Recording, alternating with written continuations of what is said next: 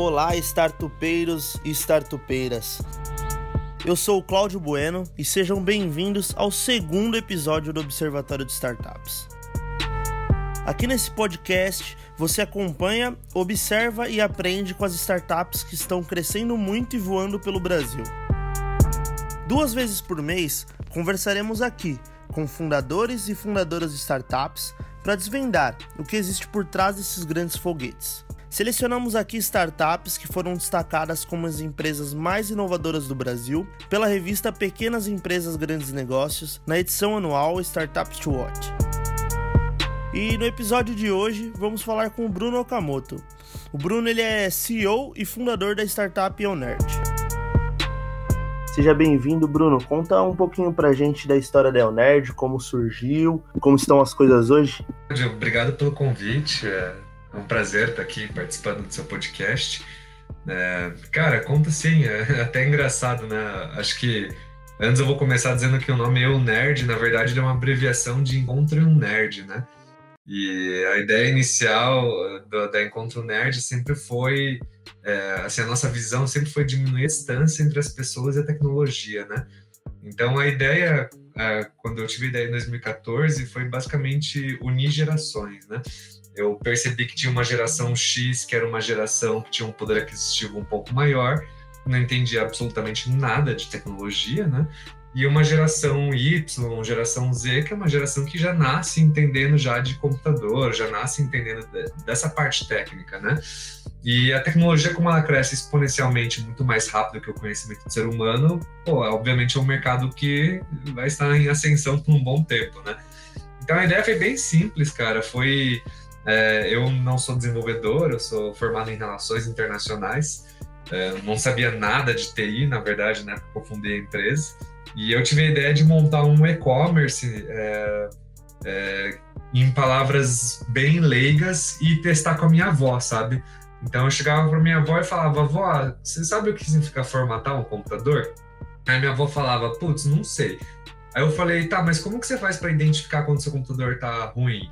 Daí ela começou a falar: ah, meu computador fica muito lento, meu computador trava. Eu falei: pô, eu acho que o que acontece se eu colocar sintomas no site e o preço do lado do sintoma? Daí talvez as pessoas se identifiquem com os sintomas, né?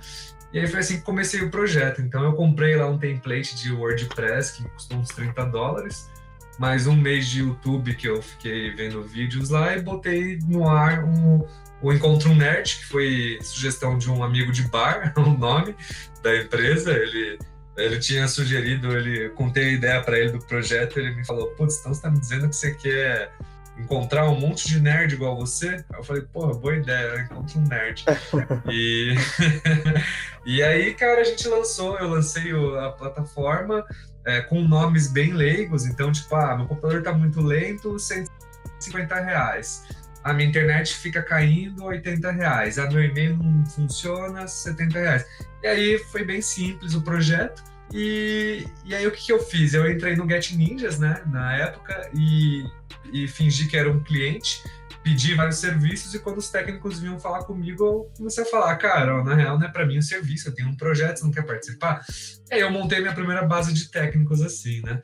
E, cara, foi bem legal. Isso quando eu lancei em 2014, na época eu tava trabalhando no Ebanks, que hoje acabou de virar um unicórnio, né? É, eu, eu, tinha sido um dos primeiros 40 funcionários que entrou na empresa, é, eu fui um dos primeiros vendedores. É, aí eu tive a oportunidade de aprender muito trabalhando direto com o Afonso, que era o CEO, e aprendi muito sobre vendas, né, sobre startup, é, ela era muito pequena a empresa. E quando eu lancei a, a Encontro Nerd, eu, eu começou a bombar. Na época eu cheguei para o Afonso e e a gente negociou a minha saída. Eu, eu, sempre quis empreender. A Encontro Nerd era meu terceiro empreendimento, que eu já ia chutar o pau da barraca de novo para pedir demissão e montar de novo mais uma empresa. e aí, cara, eu saí da empresa e comecei a tocar Encontro Nerd é, sozinho em novembro de 2014. E é bem curioso, cara. Quando a gente entrou em 2015, a empresa começou a, a alavancar bem legal. Assim, a gente precisa ter uma ideia de um big picture, né? No final de 2015, a gente estava fazendo cerca de uns mil serviços por mês, né? Então foi, foi um ano de muitos aprendizados, assim?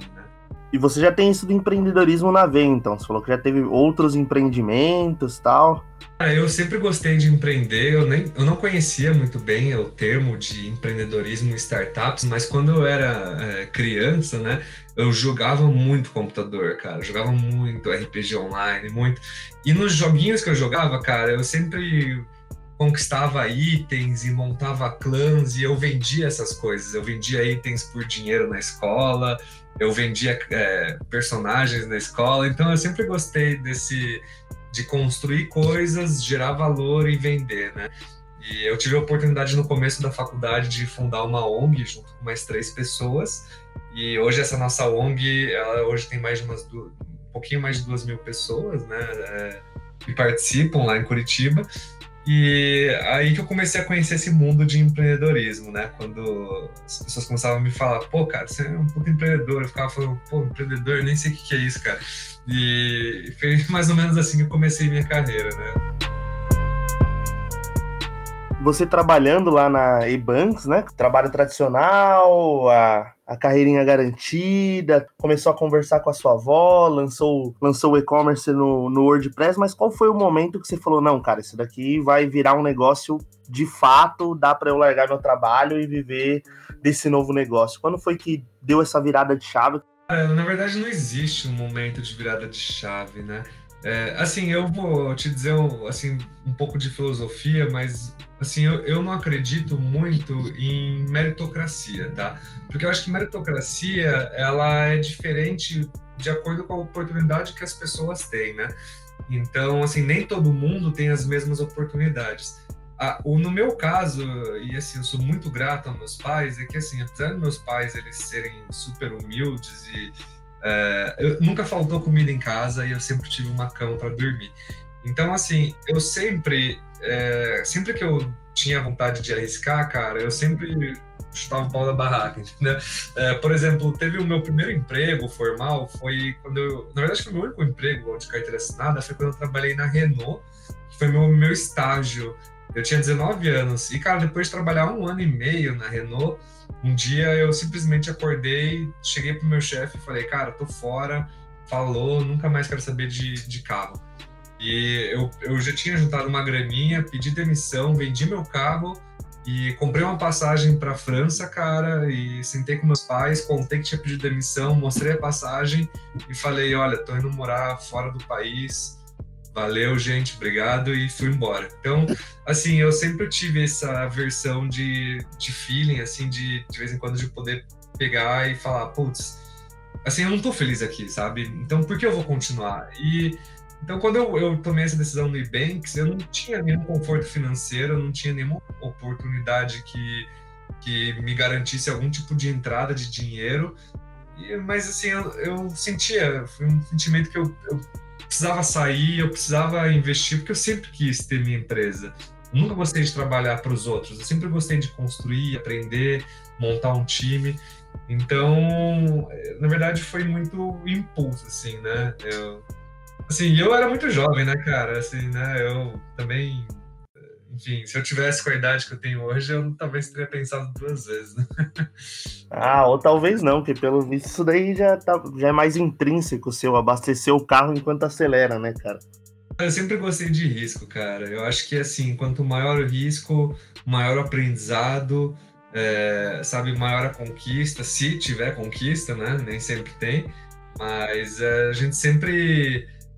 É, é muito gratificante, né, Cláudio? Assim, é, arriscar, cara, aquele frio na barriga, você não sente ele todo dia, sabe? Então, quando você sente esse frio na barriga, quer dizer que você tá indo pro caminho certo, cara. Cara, eu li algumas coisas aqui sobre a Encontro Nerd, pesquisei bastante, vi que vocês já mudaram um pouco, já tiveram como se fosse uma pivotagem. Conta um pouco da evolução de vocês, o que vocês eram lá no início, as mudanças de caminho que vocês já tiveram, conta um pouco dessa trajetória. Claro. É, assim, só para dar um panorama, né, o que, que, faz a nossa empresa? Basicamente, assim, numa maneira é, startupeira de pôr, a gente é um marketplace onde a gente conecta oferta e demanda de mão de obra de serviços de informática, né? Então, basicamente, hoje a gente tem uma rede de cerca de 20 mil freelancers de TI É, quando eu digo TI, eu não falo tanto da área de desenvolvimento, eu falo muito mais da área de serviço físico mesmo, né? E hoje o que a gente faz basicamente é conectar essa rede de técnicos, gerar renda para eles, ajudar eles a se profissionalizarem, a gente cuida de toda a parte jurídica, contábil, toda a parte de customer success deles e ajudar grandes empresas, grandes redes de varejo, multinacionais, empresas que demandam de capilaridade a reduzir custo. Então, basicamente, isso é o que a gente faz. Hoje, a gente atende grandes empresas, né?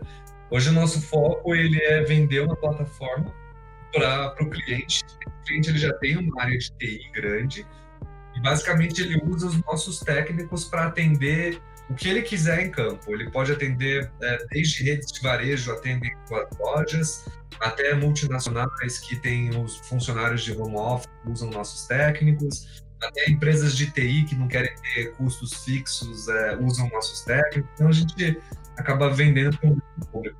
Mas é, a gente demorou três anos e meio, para achar esse modelo de negócio. É, foram um, um, ano e meio, a gente começou no começo, foi atendendo pessoa física, depois eu te, testei seis meses de telecom é, para fazer um B2B2C e, e, cara, foi um fracasso total. Eu quebrei minha empresa, dei de cara fortíssimo no chão. É, 2017, cara, eu peguei o cartão de crédito da minha mãe, é, junto com meu sócio, a gente se mudou para Jabaquara, em São Paulo, e a gente falou, cara, é, 2017 a gente falou, se a gente não se pagar em dois meses, a gente desiste da empresa e fecha ela, né? Então a gente lançou uma nova tese em São Paulo que era, putz, vamos atender PMEs, né? PMEs elas são muito pulverizadas, é, são muito informais, né? Usam primo, uh, usam um sobrinho lá para atender a TI deles, eles não têm um certo nível de profissionalização.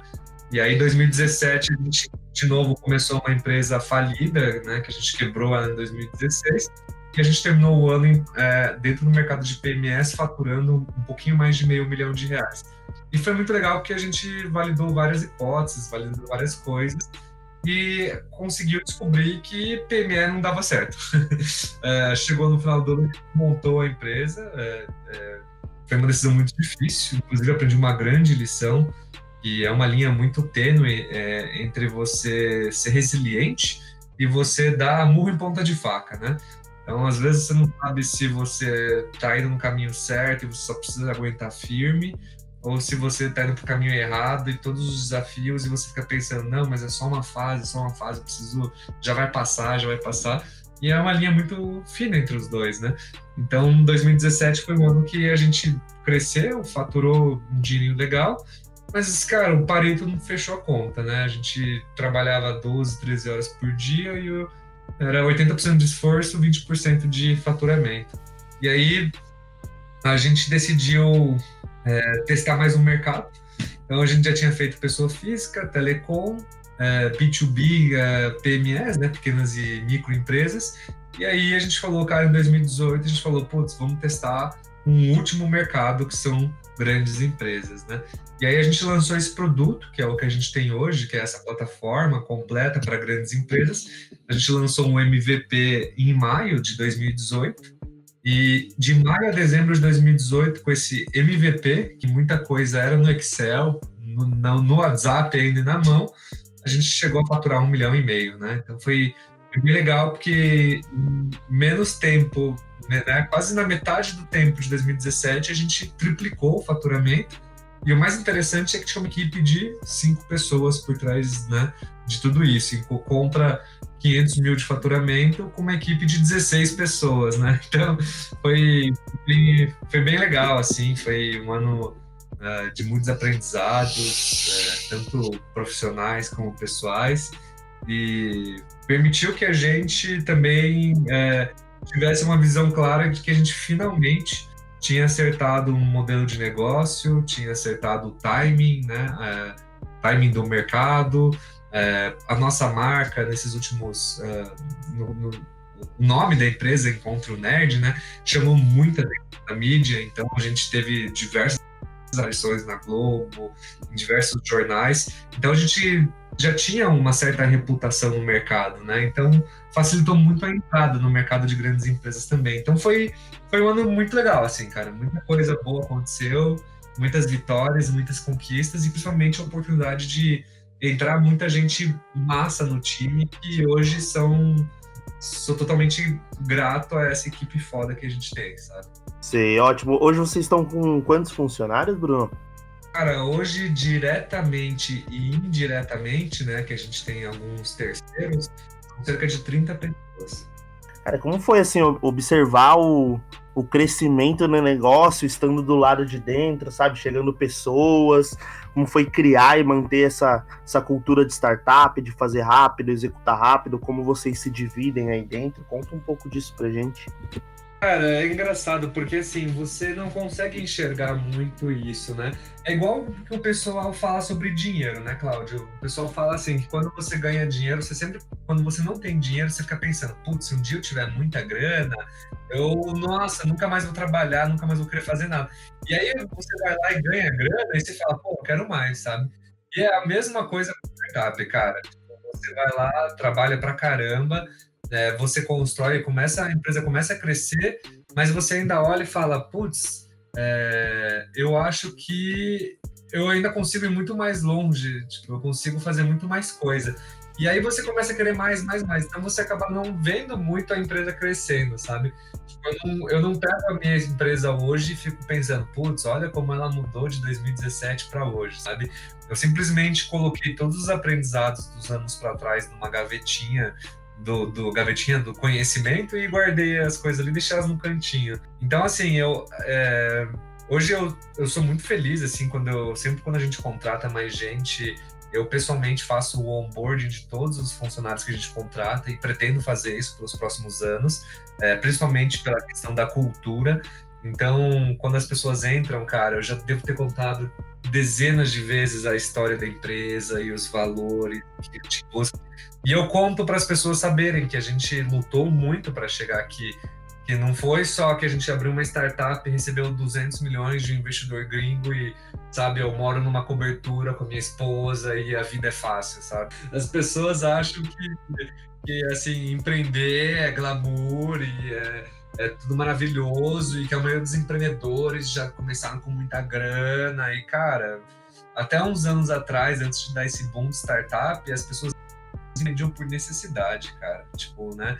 Então, uh, mudou muito. Então, assim, hoje eu tento sempre passar muito uma cultura para o time de que todos dentro da empresa eles são líderes, assim, todo mundo é líder de um certo nível, né?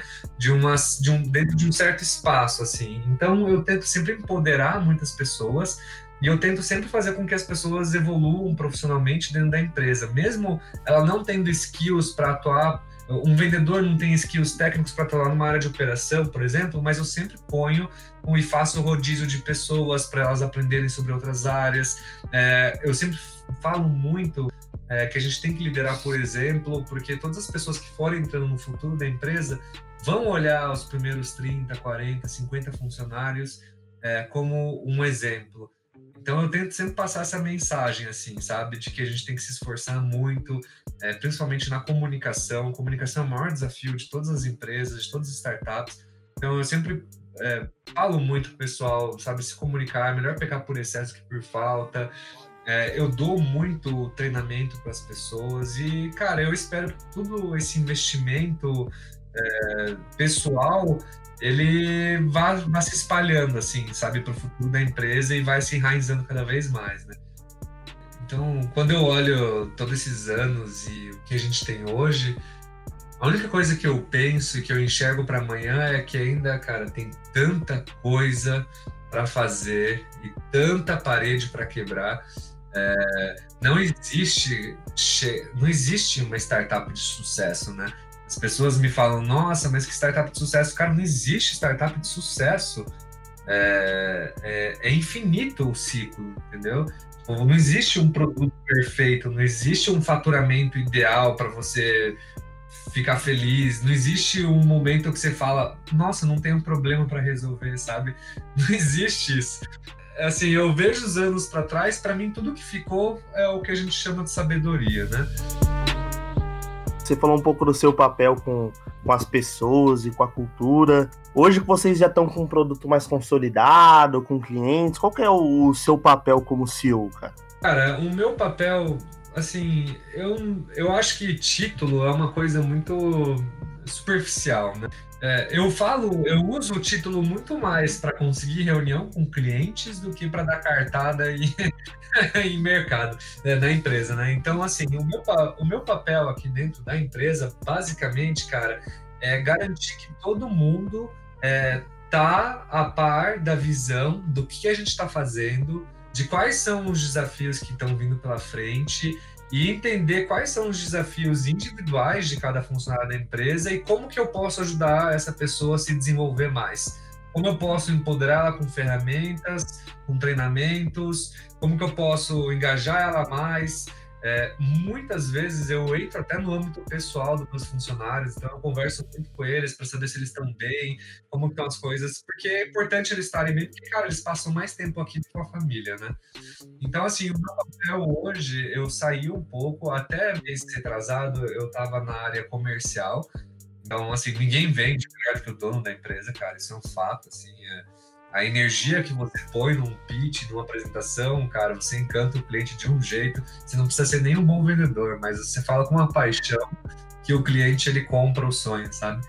E eu, eu, assim, o meu papel junto com o meu sócio foi eu estruturei metade da empresa, eu estruturei toda a área comercial, a área jurídica, é, várias áreas da empresa e meu sócio estruturou quase toda a área administrativa e de comunicação externa.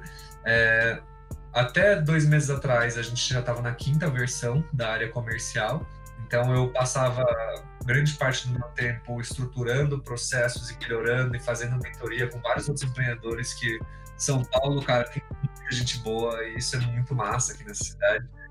E, e aí agora a gente iniciou um processo de fundraising, né? Então faz dois meses que hoje o meu papel tem sido basicamente tomar café pra caralho na rua e conversar com muita gente e é, estruturar toda a parte jurídica da empresa, né, arrumar um pouco da contabilidade para a gente poder começar agora a fazer uma captação de, de, de capital, né, para poder crescer agora que a gente achou um produto, né. Então hoje o meu papel é muito mais fundraising na empresa e é time, assim, para mim cultura e pessoas é, são as coisas mais importantes. Então eu tô sempre com o meu time e quando eu não tô com eles, eu tô na rua conversando com investidores. Justo. Então, basicamente, o seu papel é preparar esse caminho aí pro, pro futuro, né? Para o futuro. É, eu acho que o papel dos sócios é, é, um desafio bem legal, assim, porque os sócios, enquanto você não tem um time executivo, você não tem gerentes, diretores, é, mas você tem um monte de gente boa, é, o seu papel é estar tá lá dando um norte para as pessoas, né? Assim, não é fazer micromanaging, é, porque isso não é saudável, mas é, pensar, é entender que você está num barco e que você é o capitão e a bússola, que a direção que a bússola está apontando tem que estar tá clara para o time inteiro. Porque se ela não está clara, cara, o que a única coisa que pode dar errado é, é o desalinhamento de expectativa.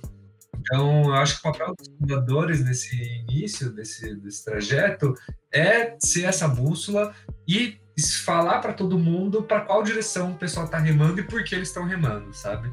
E aí, quando você começa a crescer, você começa a ter um time executivo maior, e aí você vai ter outras pessoas com outras bússolas, e aí a empresa, o barco já não é mais um barquinho, né? Já começa a virar um Titanic, né? E aí os desafios vão mudando com o tempo também. E olhando para essa jornada, cara, o que, que você acha que você foi obrigado a aprender assim por esse processo, tanto de skill técnica ou comportamental, que se você tivesse aprendido antes, por exemplo, o seu caminho poderia ter sido um pouco mais fácil? Cara, skill comportamental, cara, é assim, é uma coisa que eu aprendo ainda muito, assim. Eu sou muito impulsivo. Então, o meu problema é, cara, que eu falo as coisas antes de pensar, sabe? e e ruim, assim. Então, se eu pudesse é, voltar no tempo e, e pudesse trabalhar melhor uma skill minha pessoal, eu teria trabalhado muito é, o que minha mulher sempre me diz, né? Primeiro você liga o pensador, depois você liga o falador, sabe?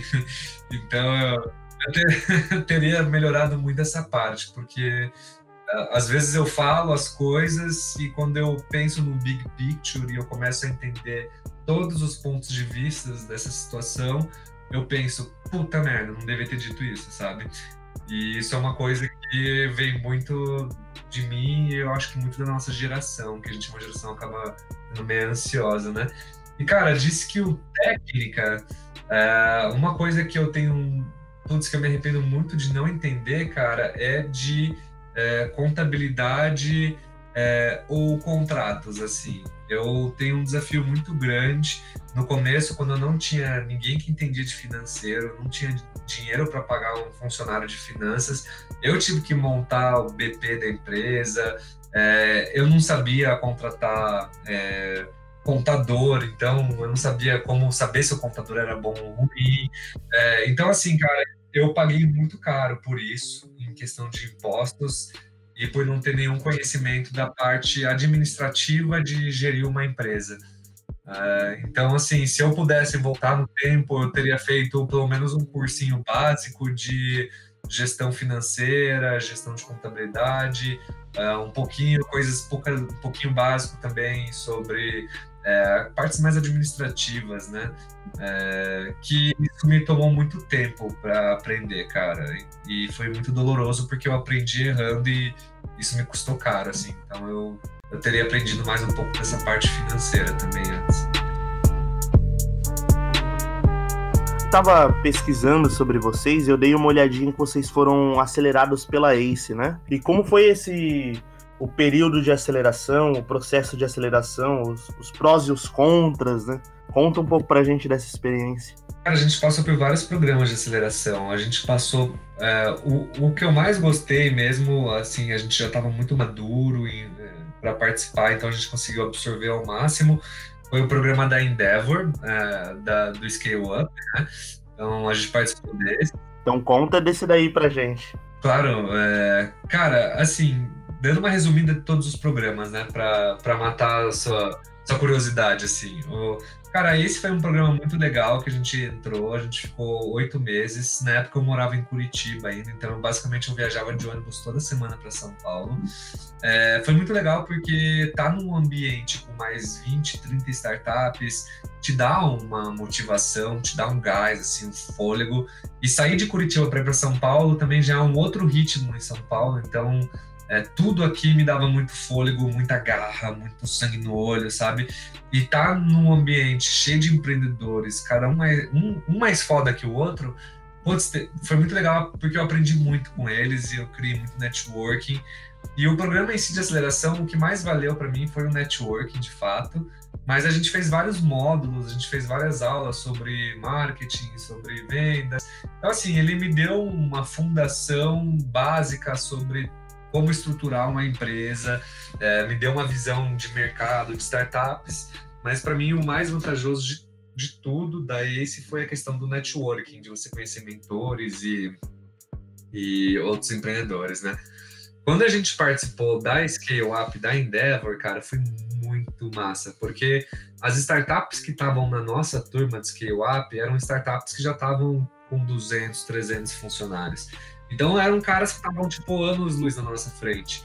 Então, assim, participar de encontros com esses caras, o nível das conversas, o nível dos problemas que o pessoal levava, das dúvidas, o nível dos mentores, é, me fez ver, cara, que existia, tipo, nossa, que os problemas que eu tinha, na verdade, eu era um insignificante na frente dos caras lá, sabe? Tipo, eu chorando que tinha quebrado a empresa, que funcionário tinha passado a perna, que fiz merda, não sei o quê.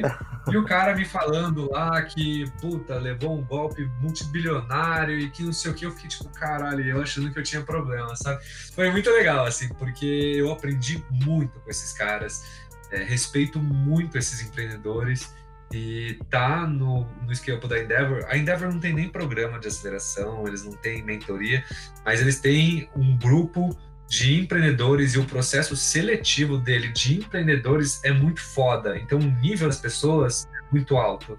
Então isso para mim, cara, foi assim mind blowing, assim, sabe? É, tipo, conheci muita gente que eu admiro e meu meu sonho agora é, cada vez eu vejo meus sonhos e meus desejos, tipo, mais próximo, assim, quando eu vejo essas pessoas, sabe? Porque você vai lá, uma coisa é você ler no jornal, tipo, ah, startup tal levantou 250 milhões. Ah, Nubank virou unicórnio levantou 300 bilhões. Mas, cara, você não conhece o David ali, você não conhece o fundador de startup, porque são pessoas que já estão num patamar muito lá em cima. Exato. Né? E apesar do cara estar tá envolvido no ecossistema, ele não, não vai ficar ajudando muitos empreendedores que estão muito embaixo, né? Agora, você conhecer um empreendedor que está no meio do campo, entre uma Nubank e você, porra, você começa a enxergar quais são os próximos. É, qual, quais são os próximos degraus que você vai ter que subir ali, né? Para chegar, tipo, no meio do jogo e depois para chegar no topo, assim. Então você começa a ver a luz no final do túnel, você começa a ter uma, você começa a enxergar, cara, como que vai ser os seus desafios daqui dois, três anos. E aí isso te dá uma motivação, sabe? Te dá um gás, é muito legal, assim. E já pra gente finalizar aqui, indo pro final, conta um pouco pra gente do seu sonho para encontrar um nerd aí pro futuro, esses próximos passos. Abre o coração pra gente, cara. Eu, eu, até só queria apontar uma coisa sobre esse último ponto de networking. Eu, a gente teve a oportunidade de entrar no Cubo também. Sim. E, cara, aqui no Cubo é um ambiente muito legal, porque são 105 startups e, cara, o pessoal aqui troca muita informação e muito cliente. E é um evento muito rico, assim. É, eu até recomendaria assim para os empreendedores de primeira jornada é, ou até de, de, segunda, terceira, mas cara, tipo é muito bom trabalhar em coworking. Lógico, tem vários contras, né? Sim. Vários, vários contras. Mas cara, putz, tá num ambiente com um monte de gente ralando e trocando informação e clientes e putz, é muito legal, sabe? É... E cara, a minha visão da Nerd é uma visão bem, bem simples assim. É, a EONerd hoje ela é um marketplace e o serviço que eu faço ele nunca vai se tornar um unicórnio. É, a minha empresa ela vai crescer muito e ela vai se tornar uma empresa que vai ser muito rentável a longo prazo. Sim. Mas eu nunca tive esse tesão de tipo viver de fundraising e captar 300, 500 milhões e virar um unicórnio. É, o meu, meu sonho, na verdade, sempre foi putz, ser uma empresa rentável. Eu prefiro crescer mais devagar, com gente foda e ter uma margem maior e ir pegando o mercado aos poucos. E a Ionerd, ela segue esse caminho, assim. Então, a longo prazo, o que eu vejo para a Ionerd é que a gente vai deixar de ser um marketplace hoje, porque hoje o meu foco é, é atender grandes empresas. Mas para grande empresa, o que eu faço não é que eu resolvo um problema para eles, eu só sou mais barato, eu só, eu só diminuo o custo. Então, assim, o meu problem solve, ele não é uma coisa must have, ele é um nice to have, né? Então, assim, o que eu penso a longo prazo é poder empoderar todos os meus técnicos com uma plataforma. Então, eu fico pensando, pô, hoje no Brasil deve ter cerca de uns 90, uh, 100 mil técnicos de informática, né? Sim. Cara, se eu pudesse pegar esse técnico de informática e dar para ele a minha ferramenta que hoje uma Tokstok, que uma via varejo, usa para esse cara, de vez ele ficar cinco horas por dia no trânsito em São Paulo para ganhar 500 reais por cliente, porque ele não fica em casa, usa a minha ferramenta e expande os clientes dele, de vez ele atender só os dois ou três clientes da mesma rua que ele, porque ele não vai vender para o Nordeste, para o Sul, sabe, para o Centro-Oeste. E então assim, meu, a minha visão é, cara, eu quero poder transformar toda essa minha tecnologia hoje que eu vendo para grandes empresas para me rentabilizar, eu quero dar ela na mão de todos os técnicos que eu puder, cara. Desde o técnico mais júnior que tem um cliente lá e eu quero que ele use minha ferramenta e tenha acesso a 20 mil técnicos e um CRM parrudo, Sim. até as lojas do shopping que vendem é, itens de informática e quando uma pessoa compra na loja deles, eles vão lá e falam: pô, vocês não querem que eu mande um técnico na sua casa, vamos agendar aqui, já agendo para sábado, sabe? Então a minha visão ela é muito democratizar os serviços de informática para todo mundo no Brasil. É... Basicamente é isso, né, Claudio? Cara, muito bom. Obrigado pelo papo. Agora para a gente finalizar mesmo, né? Queria dar o parabéns para você, para Encontro Nerd, por vocês terem se destacado aí como uma das empresas mais inovadoras do país, né? No Startup to Watch. E queria saber se você tem alguma recomendação de alguma startup para a gente ficar de olho aí, cara. Cara, tem várias, na verdade. Posso até te mandar uma lista de Excel bem grande de startups super de olho. É, aqui no Cubo, cara, tem tanta gente foda que é assim, você fica impressionado, assim. Mas é, é assim, não.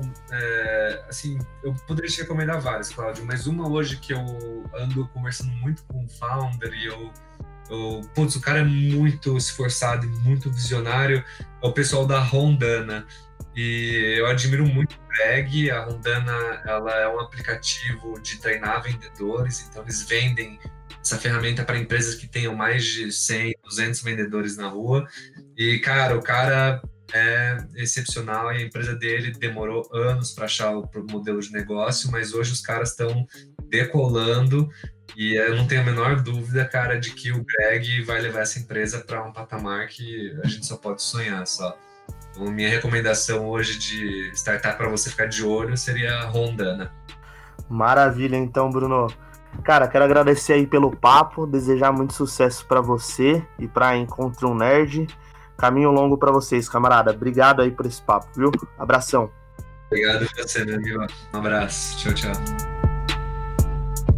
Então, se você curtiu e quer continuar nos acompanhando, nos assine aí no seu reprodutor de podcasts preferido. E acompanhe nossas novidades também lá no Instagram, no arroba observatório underline de underline startups. E se tiver alguma sugestão, dica ou crítica, escrevam para mim lá no claudio@observatoriodestartups.com. Sim, agora chegamos ao fim do segundo episódio e obrigado a todos que escutaram até aqui. Um abração.